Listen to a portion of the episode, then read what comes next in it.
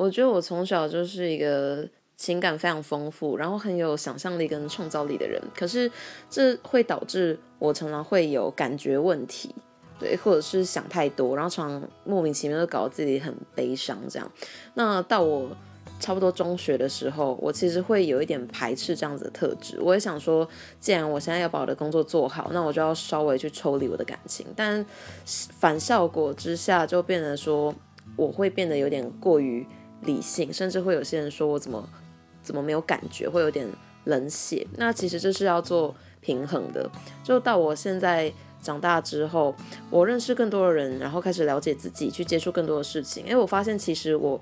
可以把每一件事情都做有条理的解析，那我同时也可以利用我的情感丰富的这一项特质，去把每件事情都加上我自己的想法，这是我觉得我自己很棒的地方。